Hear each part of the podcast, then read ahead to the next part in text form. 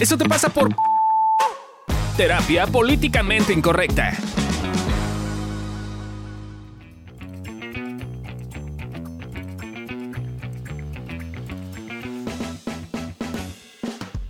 Hola, bienvenidos a un nuevo episodio de Eso te pasa por. Hoy les tenemos un tema buenísimo que es Eso te pasa por sectario.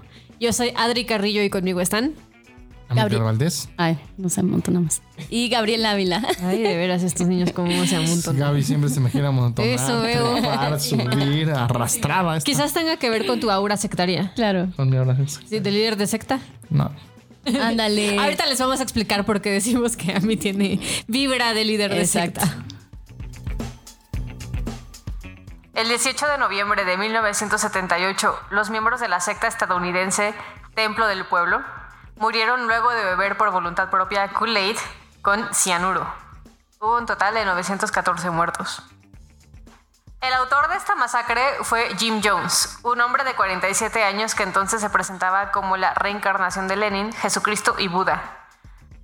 Jim Jones fundó Jonestown, una sociedad auténticamente socialista, por fin liberada de todo racismo, de todo sexismo y de toda forma de discriminación contra los viejos. Una comunidad donde no existirían fronteras de raza o nacionalidad. No obstante, exadeptos de la secta hablaron de, de drogas, de hambre y de sometimiento sexual. Jones sometía a sus adeptos semanalmente a una noche en vela, en la que debían ingerir ellos y sus hijos un veneno falso.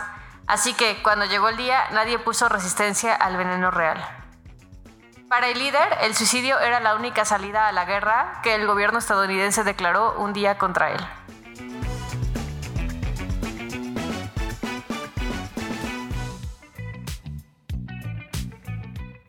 ¿Ustedes qué opinan? Fuera del suicidio masivo, hay una parte que me enroló la visión, como de, oye, si no va a haber este segregación y no va a haber sexismo y otras cosas, diría, "Ah, entiendo por qué hay ciertas personas que son de repente como enamoradas por situaciones sectarias. ¿Ustedes qué opinan?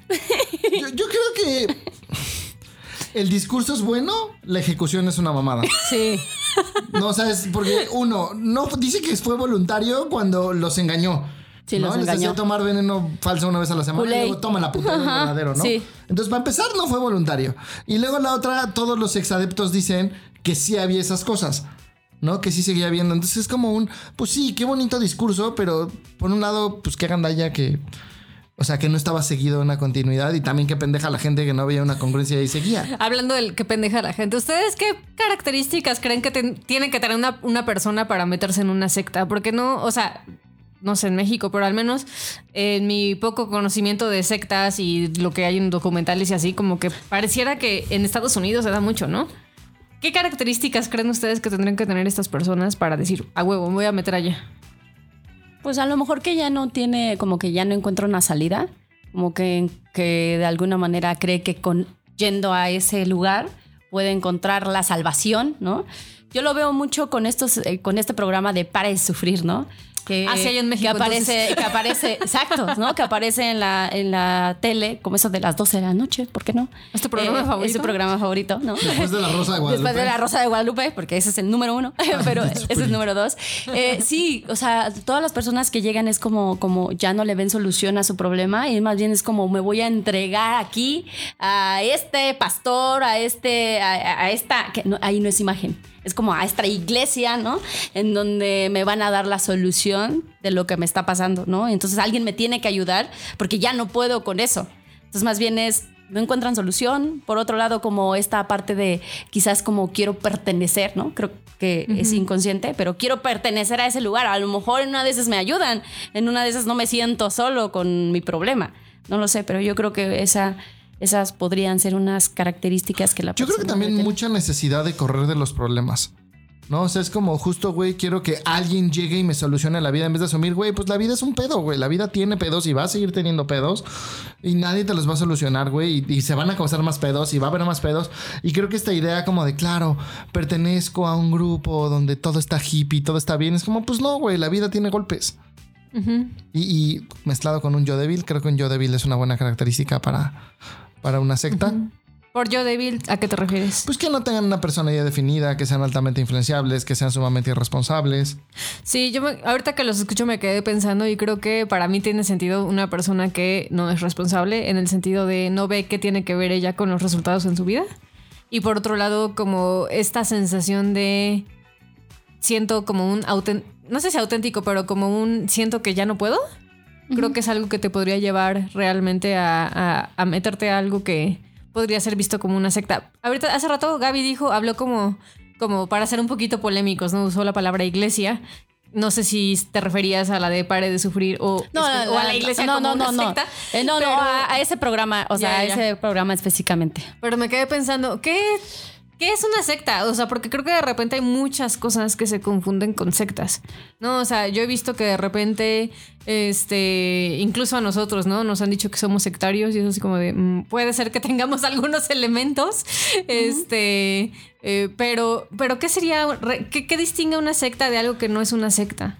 Mm, yo creo que, que el número de personas, ¿no? O sea, siento Ah, que... entonces sí, som- sí somos sectas. O sea, no, en mi cabeza, no lo sé, auténticamente, no, no, no he leído in- incluso como, como tal la, la definición, pero me, me imagino que si haces una secta es porque que varios grupos, un, un grupo de personas te avala, ¿no? Entonces, eso hace que en- se haga algo, si no, pues un, un ente, o sea, una persona no creo que pueda llamar, o sea, Dice, dícese que dice Dice. la internet.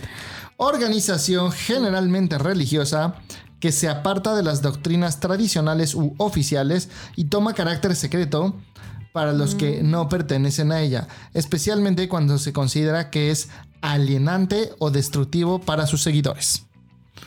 Mal. Órale. Creo, creo que esa es una. Yo, yo creo que de lo que he visto hay dos cosas que tienen que ver con las sectas. Esto de ser alienantes, ¿no? Son poco a poco te van aislando del mundo. Entonces el único mundo es tu secta. Eh, creo que esa es una de las, de las características. Y la otra generalmente es como. Vas subiendo de nivel y te van ofreciendo esta gran sabiduría o este gran libro que vas a poder leer o la plática con el gurú o algo que va a pasar cuando llegues a cierto nivel. Eh, tienen una tendencia también a quedarse con tus propiedades económicas, dinero, bla, bla, bla. Eh, pero yo sí creo que la que, bueno, tienen lenguaje propio, tienen una pertenencia muy fuerte, tienen una serie de dinámicas eh, importantes. Pero yo sí creo que la característica más importante es que son alienantes, ¿no? Te van, te van separando de todas las personas que no piensen como tú. Alienantes y, y secretivo, ¿no? O sea, creo que. Creo que afortunadamente no conozco a nadie que y, eh, esté dentro de una secta o haya estado dentro, dentro de Nosotros una. tuvimos a alguien, yo sí tuve un paciente ¿Sí? que estuvo dentro de una secta. Wow, ahorita nos platicas un poquito de eso. Pero sí creo que te- el- ese tema, ¿no? O sea, el secretismo junto con la alienación es un combo, ¿no? O sea, con eso, eh, no sé si intencionalmente las sectas lo hagan así con alevosía y ventaja, pues, de, ah, si cortamos estos vínculos y generamos un secretismo y por lo tanto eh, eso fomenta cortar el vínculo, entonces ya ñaca ñaca, esta persona es mía. Sí, y, tienen mucho esta filosofía, estás conmigo o estás contra mí. ¿No? Y entonces es como, ah, pues si, si tu familia no quiere ser parte de nosotros, córtalos porque está contra nosotros. Y también tienen mucha tendencia esto que decía Gaby, ¿no? Como la salvación. Entonces tienes que traer a tu familia y tienes que traer a tus seres queridos a la salvación. Sí, sí, yo me acuerdo ahorita que dijo Amilcar que tenía una persona. Yo me acuerdo que hace muchos años eh, conoció a una señora, por si se llamaba Isabel ella. No sé si ahorita de vivir, pero el tema es que entró a, justo a, un- a una iglesia y entonces como que, pues sí, o sea, a ver, sí estaba, estaba raro todo el ambiente, ¿no? El tema es que eh, el esposo le pegaba, o sea, sí, estaba gacho la violencia, ¿no? O sea, el tema es que ocurrió un buen de cosas, el marido, o sea, po- por, por ser hombre, pues ahí en ese sentido, le, le quitaron a los hijos a ella y este, y... Y entonces los llevaron al DIF. De hecho, fue un caso muy sonado. Está, o sea, salió en, el periódico. Entonces, la cosa es que le quitaron a los hijos, no sé qué, la, la, la. Ella mucho tiempo estuvo como buscando como a los hijos. No se los daban, ¿no? Eh, y, y al final, pues ya rescató a. Ya, lo rescató después como de unos seis años después de, de- de- de haber eh, que le quitaran a los hijos. El tema fue ese, que justo fue como un no perteneces si no haces esto. ¿No? Si, si, si, si es eso, si estás en contra de nos, o sea, de nosotros, pues no, o sea, no, incluso era como de Dios te va a castigar, ¿no? Y, y una de las formas que era que- que- de castigarse, de castigarla era te voy a quitar los hijos, porque ahí es donde le iba a doler mucho, ¿no? Entonces, eh, sí, o sea, pues sí está gacho. Eh, yo no sé, yo creo que a veces, o sea, no me quiero, no quiero sonar muy, muy así, pero en ese momento cuando yo la conocí, al principio sí le funcionaba. Al principio sí le funcionaba a ella. ¿Por qué? Porque era una forma de estar con el marido, con los hijos, ¿no? Al principio sí le enroló muchísimo estar ahí. Después cuando empezó como a ver como más cosas más turbias, ¿no? Entonces fue cuando se quiso salir y entonces ya no pudo salirse, ¿no? Que, que esa, es, esa es la cosa, que yo creo que la- las sectas tiene que ver con que si te sales va a haber una consecuencia. Sí, o varias. O varias. Como Tom Cruise que no se puede salir. Oye, pero a ver, platícanos del caso de tu paciente. Pues era, él estuvo en una secta, llevó a su, de hecho llevó a su familia en una secta, luego cuando él se dio cuenta se salió, lo amenazaron porque era una secta poderosa de muerte con varias cosas. Aparte había una parte en, en la secta que era como te metían al confesionario y te metían a un cuarto y decían cómo confesar todo lo que habías hecho en tu vida y eso lo grababan. Ah, no. Entonces cuando te querías ir decíamos, ah, ok, te quieres ir, pues vamos a publicar esto. ¿No? Y había como mucha coerción y a él lo que más le dolía es que pues él llevó a, al hijo y a la esposa y él se fue y ellos se quedaron adentro. Ouch. Y evidentemente cortaron relación con él y se volvió el enemigo. Entonces él fue mucho a manejar la culpa de pues llevé a mi familia a una secta y se quedaron. Madres, qué fuerte. Sí, sí, está fuerte. No, de hecho, este caso que está diciendo Emilcar, lo vi en La Rosa de Guadalupe. Perdón. A ver, échalo, es eso. O sea, sí, o sea, eh, era como una escuela como muy, muy, muy rígida, muy, muy, de verdad que, que si metían a los hijos ahí iba a ser, ibas a salir como exitoso, ¿no? Que eso es lo que buscaban los papás. Lleva- Creo que Lorena fue esa, ¿no? Ajá. llevaron, a, llevaron a los hijos, neta, eran súper rígidos de que, de que los pesaban todos los días, ¿no? Para, para que no subiera de peso. Tenía que tener una, de verdad, una línea. Tenía que, te- eh, este, la cama tenía que estar súper tendida, así como al grado, así mamón, así perfecto, ¿no? Eh, y eh, hicieron lo que dice Amilcar, la- las grabaron, en, en- les dijeron, es como, cuéntame tu mayor secreto, ¿no? Entonces las grabaron y entonces resulta que el papá, pues, había hecho varias tranzas ahí y entonces no se pudo, no, o sea, pues si las chamacas querían salirse, pues iba a ser un problema porque, porque iban a ser exhibidas, ¿no? Y entonces al final el papá era como de, no, todo está bien, ahí estás bien, ahí te está haciendo bien. Eh, y, y, pues no, o sea, se quedaron ahí. O sea, O sea, el papá cuidándose el culo. cuida- ajá, exactamente, ¿no? Entonces las dejó ahí. El tema es que una casi se moría, ¿no? La otra huyó, así de plano huyó. Así te digo, es dramático porque estaba en la Rosa de Guadalupe, debo decirlo, ¿no? Esa es mi referencia. Entonces, eh, eh, al final una huye y entonces huye con la cámara, ¿no? Y entonces dice, es que aquí me tienen en un lugar donde no quiero estar, ¿no? Y al final los meten a la cárcel. a estos tipos, ¿no? Pero, pero al final, pues sí, sí está cañón porque pues ahí sí manipulan, ¿no? Usan la mani- manipulación. Por lo que escucho, me quedo pensando, o sea, creo que fuera de la coerción eh, clara y como la violencia o amenazas violentas, eh, creo que de repente siento que en muchos contextos pareciera que estamos como en, en cosas que podrían tener como elementos sectarios, ¿no? Hace, ratito que decías lo de sí, la cama tiene que estar tendida de no sé qué manera, o sea, tengo entendido que cuando tú estás en una escuela del ejército o algo, pues así es, ¿no? O este, no puedes subir tu línea de, de peso y no sé qué y se espera cierta estructura en tu cuerpo, pues también las escuelas de ballet rusas, o sea, tienen como ese tipo de expectativas de sus alumnitas, ¿no? O, o sea, me quedo pensando que tanto a veces, eh, sin darnos cuenta, caemos en situaciones en las que de- pareciera hay elementos sectarios, entre comillas.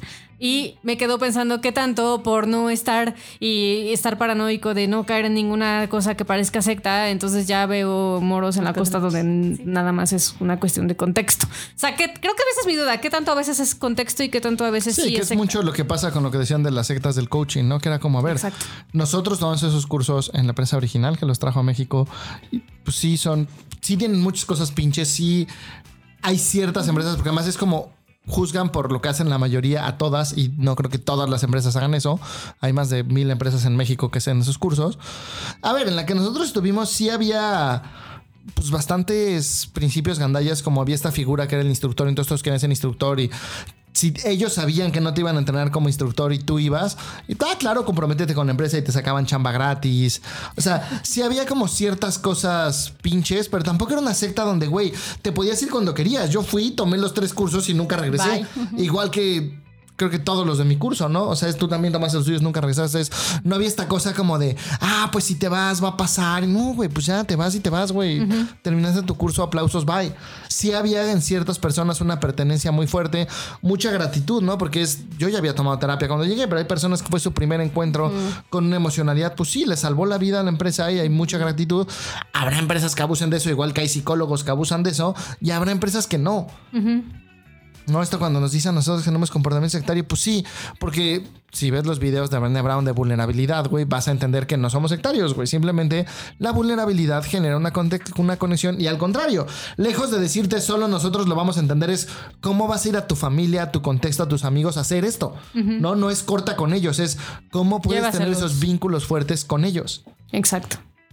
Y creo que también viene de esta parte, o sea, pues súper consciente, o sea, como irte haciendo cargo de ti, ¿no? O sea, yo creo que, que o sea, no, no, no todas las gente, o sea, lo que quiero decir es que pareciera que entonces una persona que va a una secta es tonta, güey, o como no tiene capacidad de elegir. Y es lo que estaba diciendo Milcar, es como, pues sí, sí puedes elegir, sí te puedes ir. O sea, No, no, no estaba no, diciendo no. eso. Yo no estaba diciendo eso. Yo estaba diciendo, no es lo mismo los cursos donde te puedes ir libremente a los cursos, a una secta. a una secta. En una Justo en una secta secta no es hay- mucho más difícil porque hay violencias, hay amenaza, hay consecuencias. Sí, sí, sí. Sí, estoy pensando, o sea, también lo agarré de esta parte que dices tú. O sea, nosotros, pues no atamos a nadie. O sea, es como, pues, vienes a nosotros y te apoyamos en lo que te podamos apoyar y ya. O sea, no, no, no te. No te detenemos, pues. Eso es, es una cosa que nosotros ha- hacemos. Sí, inclusive hay pacientes que yo no he vuelto a ver o que Y vienen vienen, vienen después de un chingo de años. seis años, siete años, regresan a trabajar otro tema.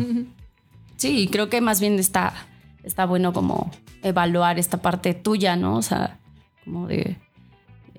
Eso, ¿en qué? O sea, sí, creo que se vale como, como tú, o sea, preguntar, no sé, informarse, ¿no?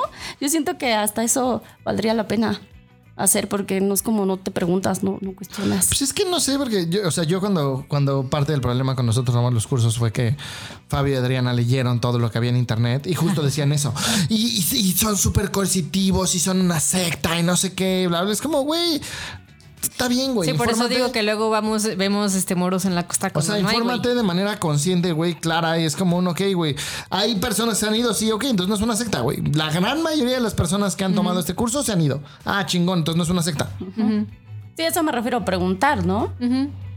Y, y creo que pensando en esto que dice Gaby, me gustaría plantear un ejercicio, ¿no? Si conoces a alguien que amas, que está en peligro de estar en una secta, creo que esto podría funcionar. Porque lo creas o no, la mayoría de la gente puede ser susceptible de entrar en una secta.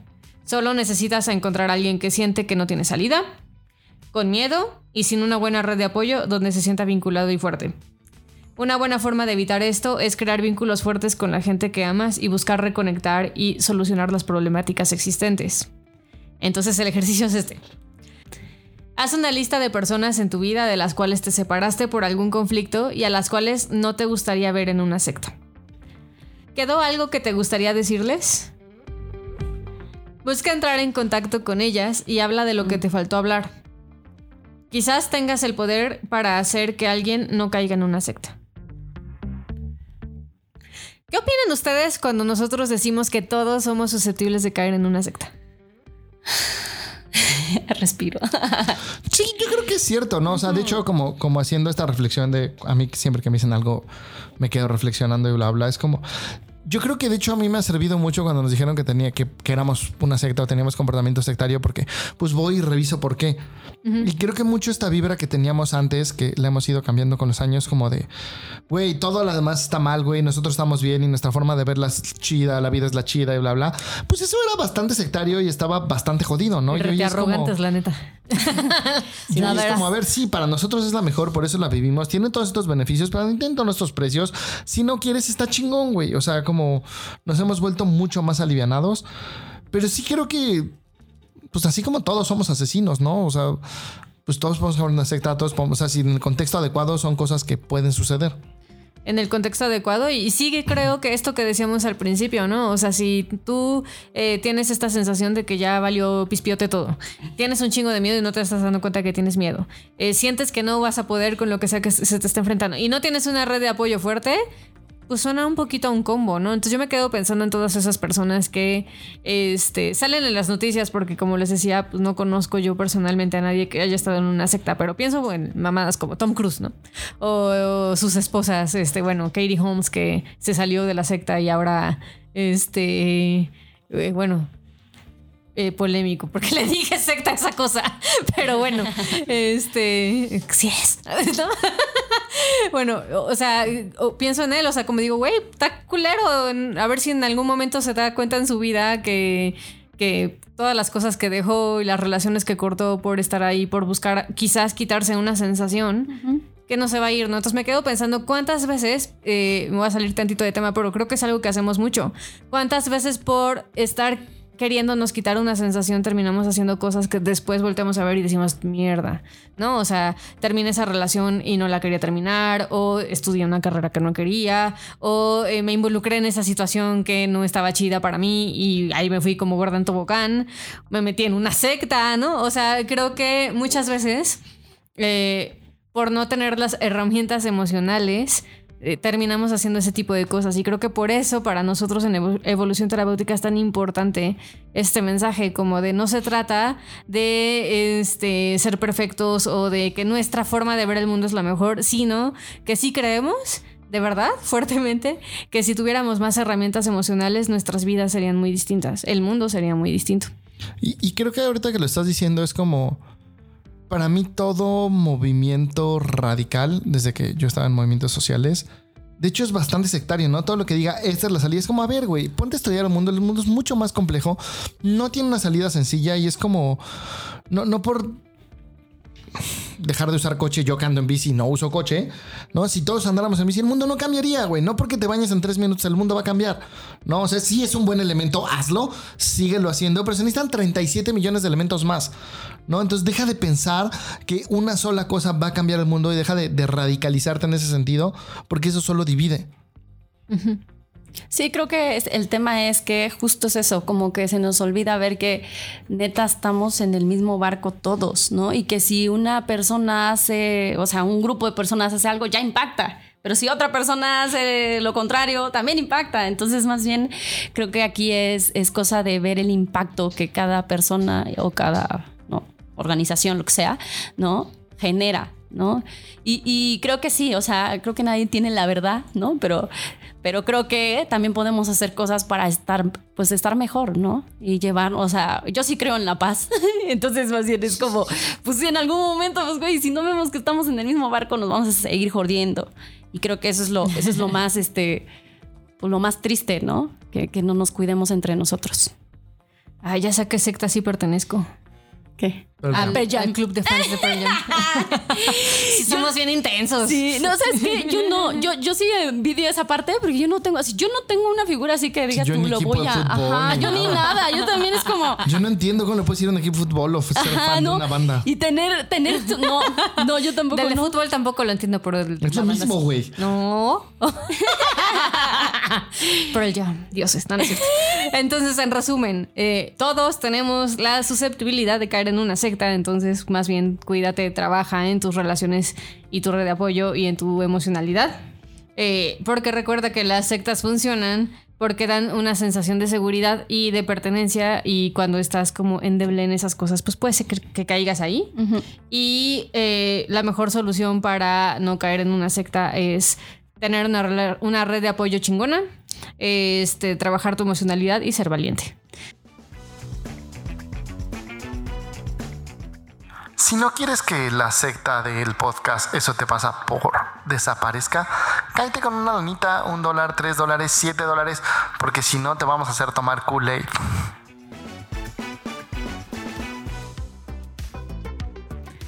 Y llegamos al momento más bonito, pero también que más cringe nos da del episodio, que es el momento vulnerable. ¿A ustedes qué les da vergüenza de este tema? Creo que a mí, a mí sí me da vergüenza lo que ya dijimos, ¿no? Como el comportamiento sectario que llegamos a tener y como ser tan radicales y decir como sí presionar a la gente a que pensara como nosotros y entendiera, y tuviera relaciones profundas. Y, o sea, a mí esa parte sí, sí me da vergüenza. A mí me da vergüenza esta parte que hablábamos de que, pues a veces sí yo me siento débil. O sea, me siento como, pues como sin, sin tantos recursos emocionales. Y siento que, que sí, eso, soy un, o tanto sí, puedo ser una persona que cae en cualquier cosa, güey, porque pues ni creo en mí misma. O sea, o sea, sí tengo baja la autoestima, ¿verdad? O sea, y no por, no por eh, dramática, sino es porque sí creo que a veces sí tengo un yo, pues sí, muy, un poco debiluchento, ¿no? Y sí me da, me, da como, como miedo justo eso, como de no, no hacerme cargo como de mí, ¿no? Y, y, y todas esas cosas, y me da vergüenza como luego exponerlo, porque es como de, ah, sí, güey, pues, la rara, ¿no? O sea, ¿qué es eso? Que, que, que, siento que me da vergüenza incluso a veces con mi familia, ¿no? Porque es como, pues sí, sí, a veces sí me ven rara. O sea, por, por pensar como pienso, o por decir las cosas que pienso, porque a veces siento que muchas personas no me entienden. Entonces, a veces ni yo me entiendo. o, sea, o sea, no es mala onda, pero, pero es que tengo tantas cosas en mi cabeza que luego a veces ni, ni siquiera como me logro entender y, y, por lo tanto pues sí me da me da me da me duele pues esta parte con mi familia que a veces no me entiende uh -huh. Uh -huh. eso es lo que me da vergüenza a mí creo que me da vergüenza una mezcla de las dos cosas que dijeron. O sea, sí, cuando pienso en cómo éramos antes y recuerdo cómo mucha gente se sintió en nuestro espacio, digo, ay, chale, ¿no? O sea, como, como en mi arrogancia y en mi, esta es la forma, así casi casi muy Jedi y muy, o muy Sith, como lo quieras ver. O sea, sí digo chale, ¿no? O sea, nuestra buena intención, pues valió pispiote porque creo que sí jodimos sin querer. Y eso me da mucha culpa, me da vergüenza, me da así como de, híjole, voltear a ver esa parte de nuestros pasado como evolución terapéutica, digo, ay, chale, no me gusta, siento pinche, la neta.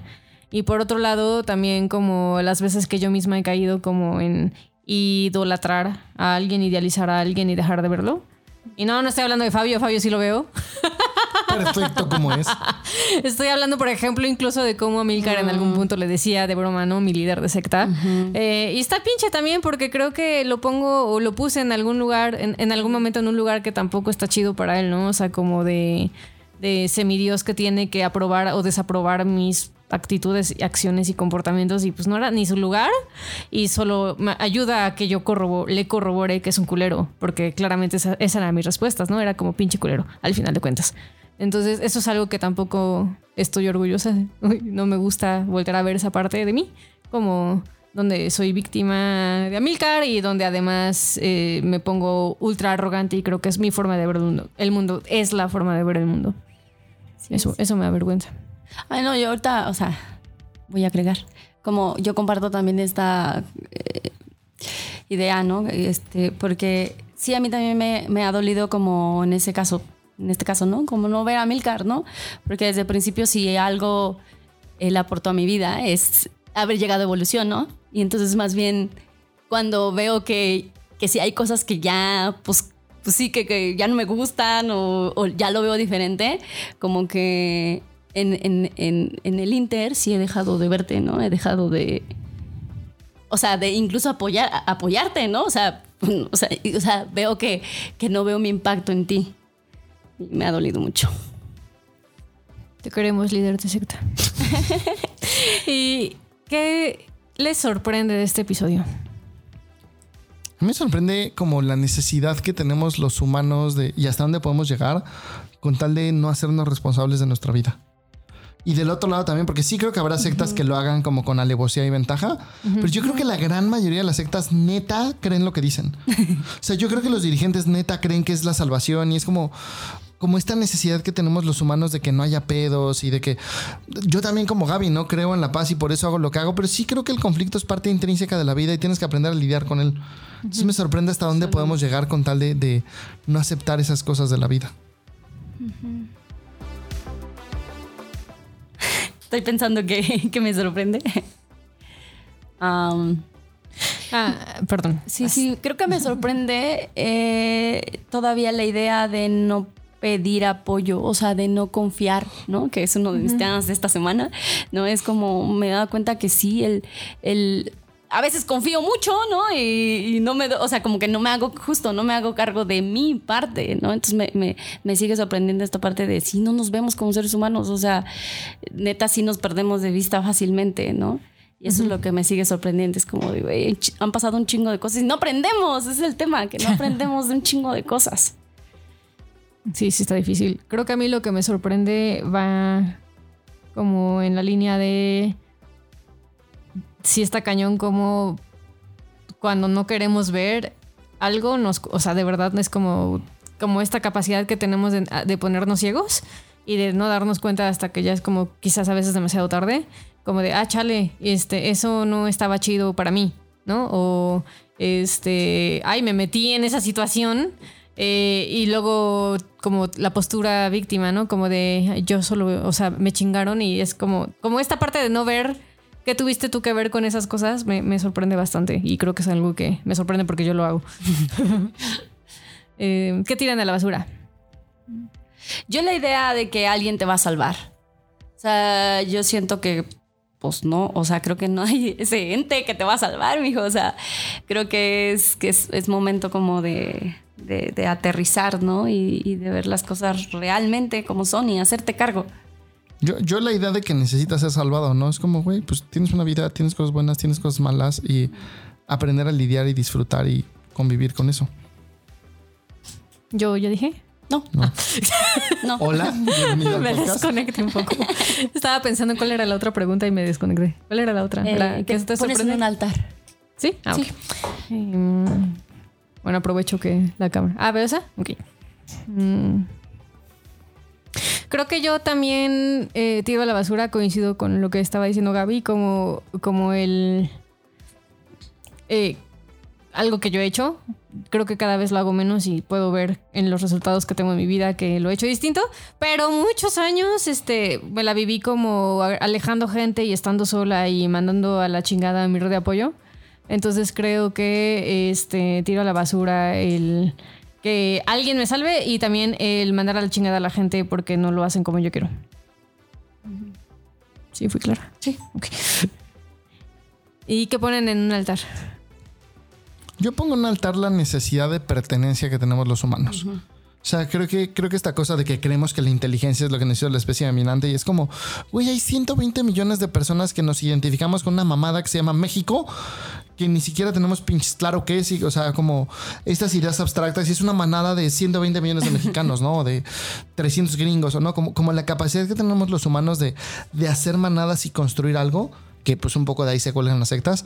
Yo creo que bien usado me parece extraordinario y para mí que tengo una red de apoyo sólida y que quiero mucho es de las cosas más bonitas de mi vida, ¿no? Como haber podido usar esa, esa pertenencia de una manera asertiva es una joya. Estoy pensando que pongo nada.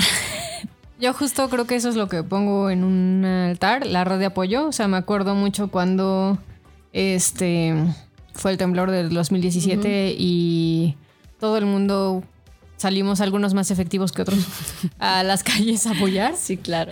Este, o sea, para mí es como un ejemplo de cómo en- tenemos la capacidad de estar para el otro. Eh, también pensando incluso más chiquito, ¿no? En mi propia red de apoyo, o sea, como ahorita que estoy pasando por una situación familiar complicada y difícil, pues hayan estado para mí y me cuidan y puedo verlo y puedo tomarlo. O sea, sí digo, eso creo que ha hecho para mí toda la diferencia en este proceso podría estar tirada en la desgracia, inventando madres y, y haciendo nada de mi vida y estoy eh, pues trabajando, saliendo adelante, cuidándome y al mismo tiempo viendo que pex con mi familia. Entonces eso sí creo que si estuviese ha pasado hace 11 años, Hubiera sido catástrofe total. Entonces sí, la red de apoyo. Sí, pues me sumo. Yo creo que a pesar de que muchas veces todos los días ya quedamos en que yo diario me invento cosas en mi cabeza, eh, diciendo que no, que, que para qué hablar o para qué estar con gente o así, porque diario lo hago. Eh, pero creo que sí, si yo no tuviera la red de apoyo que tengo, ¿no? O sea, seguramente estuviera en otro lugar, Y, yo creo que agradezco que, con todo y que a veces siento que no, que ya, ya estoy, o sea, que la gente ya lo tengo hasta el copete, ¿no? O sea, creo que no me han soltado, ¿no? Y eso, eso lo, lo agradezco mucho y lo valoro mucho. Entonces, más bien, pues sí, sí es a considerar de que pues no estás solo, o sea, no estás sola y yo creo que es más bien pues eso, aprende a confiar, ¿no? Aprende a escuchar, ¿no? Un buen de cosas se necesitan, pero, pero creo que si trabajamos en eso, ¿no? Puede, puedes hacer una diferencia. Muy bien, muchachos. Entonces, quédense con lo que dijimos y ahora sí, vámonos a los tips. Aquí te dejamos los 30 tips que son el número de veces que Fabio piensa que lo están metiendo en una secta en un año normal. Me encanta cómo Joya siempre que habla de sí mismo se va así como Suave. en un año, güey. Lo piensa en un día, no mames. En un día. Confirmo. Tip número uno. Si crees que estás en posibilidades de estar metido en una secta, habla de eso con la gente que amas. Tip número dos. Cuando conozcas a gente y sospechas que es una secta, ve cuánto tiempo la gente, la gente lleva estando ahí. Si el tiempo es un par de meses, no tienes por qué preocuparte.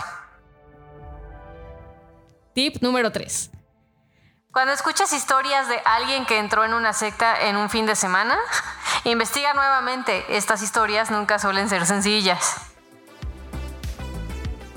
O sea, no te toman un fin de semana, no chingues. Probablemente es un curso, ¿ok? Tip número 30. Si te estás sintiendo desvinculado, con miedo y estás en un momento de crisis, es importante pedir ayuda profesional. Esos momentos de crisis son complicados y recuerda que no las tienes que pasar solito. Y muchísimas gracias por haber estado con nosotros en este capítulo de Eso te pasa por sectario. Espero que les haya servido, que se hayan quedado con algo que es valioso e importante para ustedes. Y nos vemos para la próxima.